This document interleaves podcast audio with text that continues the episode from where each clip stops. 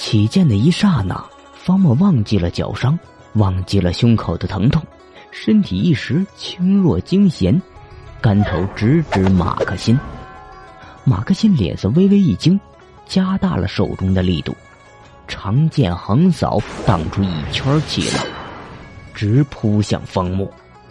气浪溅起沙石，摩擦着地面，在空气中形成一道鱼纹般的波动。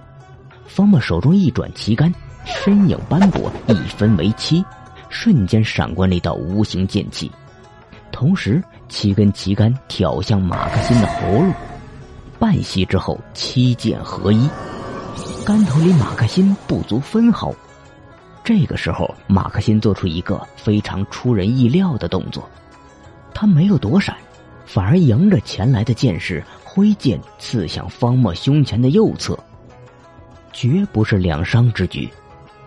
马克辛的长剑比方墨手中的旗杆略短半截只要方墨点下去，马克辛根本刺伤不了方墨，自己早就身首异处了。而且马克辛刺的是右胸，人的心脏在左边，这一变招简直没有意义。但正是因为刺的是右胸，马克辛笑了。方墨眉头颤动，想起适才被马克辛刺穿右胸的经过，想起了右胸内外的剧痛，立即喉咙里涌出一口鲜血，手中的旗杆失去了方向。纵有精妙剑法在手，但攻人攻心，他败了。旗杆击中了马克辛的肩头，划破衣衫。甚至刺出一道血浪，但没有刺中要害。一招之后，他与马克辛擦身而过，重重跌在了地上。马克辛被击中肩头的时候，长剑也失去了准星，没有刺中方墨。最后，马克辛转身后撤一步，用剑撑住了身体。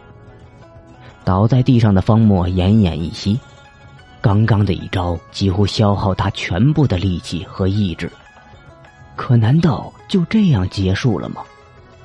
一道光芒闪入眼中，方墨眯起眼睛，是手中的旗杆迎着阳光反射出一抹亮光，旗杆的顶端露出一片金光，是剑刃。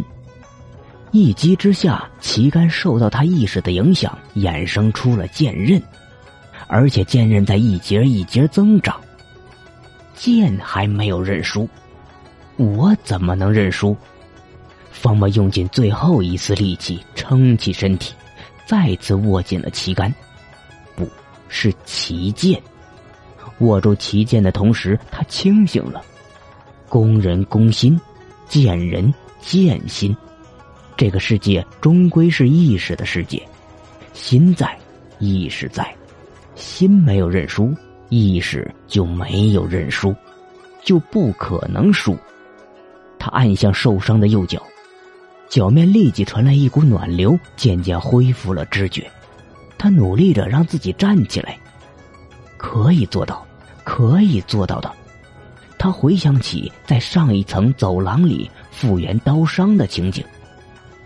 不，他目光一凛，是可以做得更好，做得更好。他右脚用力踩着地面，重新站了起来。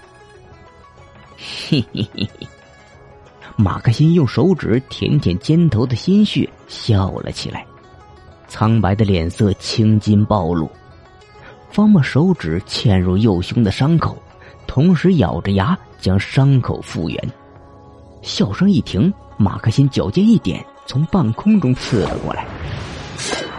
方墨抬起头，阳光耀眼，马克辛的影子一分为七，从天空中照下。这是侠客的七节剑法。方墨学会了侠客的剑法，而马克辛学会了方墨的剑法，也使出了一招七剑合一，惊天一剑。但马克辛的剑更快、更狠，七把长剑从不同方向刺来。方墨旗剑一甩，整条竹竿完全断裂，露出一把真正的剑。一把明亮的剑，一把青色的剑，一把如同丝带一样柔软的剑。剑柄一转，剑刃从中分开，射出六道剑带。碧落仙子的绝招，青丝漫舞，天花乍现，不可能输。方墨坚信着，马克辛复制的是他从侠客那儿看到的剑招，也就是间接学会的剑招。这招式最强威力不会超过他刚才那一招七节剑法，而方墨使出的剑法是直接从碧落仙子那儿学会的。最大威力应该等同于碧落仙子的那一招。换言之，碧落仙子这一招天花乍现敌不过侠客的惊天一剑，但一定可以敌过方墨的惊天一剑。空中飞舞的剑带旋转着，缠住了马克辛分出的剑影，并击穿了马克辛的分身。七影去六，只留下一个真身。方墨再转剑柄，六条丝带交错合一，瞬间化为一把剑迎向马克辛。两柄长剑在空中一撞，马克辛的长剑立即断成数截，同时剑势将马克辛甩出数米。这也难怪，虽然都是长剑，但方墨的剑是刚刚以战斗意识强行铸成的，而且天花乍现击破惊天一剑的时候。马克辛的内心已经发生了动摇，更何况他的剑。马克辛一倒地，方墨没有乘胜追击，转身就往侠客房间的方向跑。二人打斗之时，周围正悄然发生着变化，不仅是日光从远处渐渐收敛起来，环境的温度也有所下降。另外，方墨注意到天空之上多了很多黑色的裂缝。在主角死后，世界的崩坏越来越快，这个世界马上就要关闭了，而他必须以最快的时间内拿到回光剑，扭转这一切。方墨拐了两个弯，侠客住的别院近在眼前，背后却传来了哗哗的剑响。一回头，马克辛站在一处房顶上，长剑指天，而他的长剑上竟然聚集了百余把刀剑。马克辛一挥长剑，百余把刀剑犹如一只白色的巨龙从半空中扑下。方墨立即学葫芦画瓢，调转旗剑箭头，同样长剑指天，聚集起右侧半墙的砖瓦，迎击那条刀剑巨龙。一时飞沙走石，组成巨龙的刀剑旋转着削碎了方墨卷上天的石头。而那些刀剑一击之后，又重新聚集在了马克辛的剑上。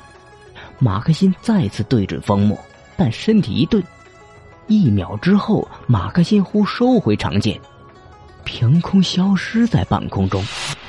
方墨一愣，占尽优势的马克辛竟然主动放弃了。